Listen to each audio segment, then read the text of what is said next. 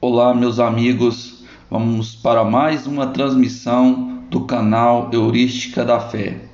Hoje vamos fazer uma reflexão sobre o texto Vida além da vida. E o pó volte à terra como era, e o espírito volte a Deus que o deu. Eclesiastes capítulo 12, versículo 7 aprendamos a não temer a morte. Se tivemos um antes, haveremos de ter um depois. Vós sois deuses, disse o Mestre de Nazaré, referindo-se à nossa condição de seres imortais. Acreditar na vida espiritual traz grande esperança.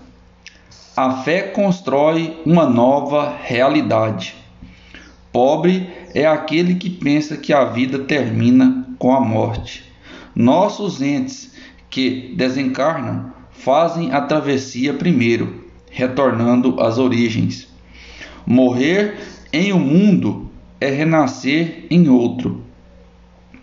O nascer e o morrer são duas pontes entre dois mundos. A desencarnação não tem o condão de nos tornar melhor. Assim como não tornamos melhores por atravessar uma porta. Somos hoje o que cultivamos no passado e seremos no futuro aquilo que realizarmos no presente. Levaremos as experiências adquiridas. São dois mundos integrados o material e o espiritual. Para aqueles que se vão, digamos até breve. Nossos entes estarão no meio de nós e nós no meio deles num permanente intercâmbio. Os laços de família não se rompem com a morte.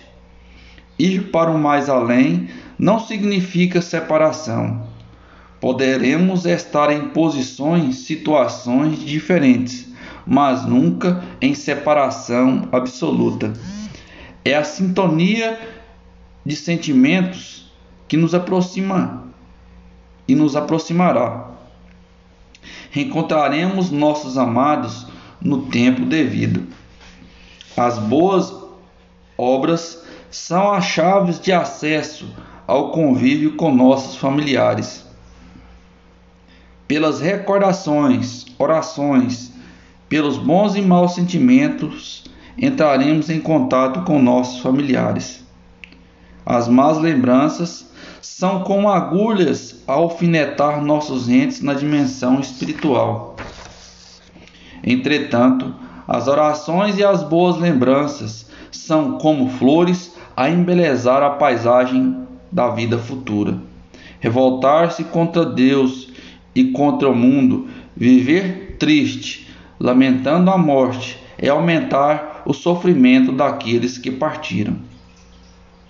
A tristeza, a desesperança não transmitem boas imagens aos nossos entes na vida além. Esquecer as ofensas é reunir mérito, é auxiliar o desencarnado. Mágoas, ressentimentos, sentimentos de culpa só dificultam o regresso do espírito. O arrependimento por qualquer falta que tenhamos feito aos nossos familiares ou a qualquer pessoa, quando bem vivido, reorienta nossa bússola para o bom caminho. Mas quando vem para alimentar o sentimento de culpa, traz prejuízos aos que ficam e aos que vão. Os espíritos são como aves que pousam no corpo e depois da morte regressam à espiritualidade. Somos peregrinos estelares em viagem evolutiva. No plano extrafísico, os pensamentos e os sentimentos são nossos arquitetos. Nossa qualidade moral modelará nossa habitação espiritual. As nossas ações desenham as paisagens que veremos após o falecimento do corpo. Infeliz daquele que acredita na ideia de dois destinos nos pós-mortem. A humanidade não se divide entre salvos e perdidos, porque todos somos filhos de Deus. Que tortura moral é pensar no destino de nossos familiares que ainda não descobriram o bom caminho. O Mestre das alturas, Jesus, anunciou-nos que haveria um só rebanho. Habitaremos todos, cedo ou tarde, no reino de Deus. Ninguém será deserdado do amor de Deus. Deus, infinito, perfeito em suas criações, não poderia nos ter criado para sermos limitados no tempo. Embora em situações diferentes, aqui ou de lá, a vida é sempre vida. Aprendemos a enxergar a beleza dela nas suas múltiplas formas. Sigamos na certeza de que existe vida além da vida. Paulo José de Souza, muito obrigado por mais essa reflexão, que cada um possa aumentar a sua fé, as suas convicções no bem e possa fazer um caminho cada vez mais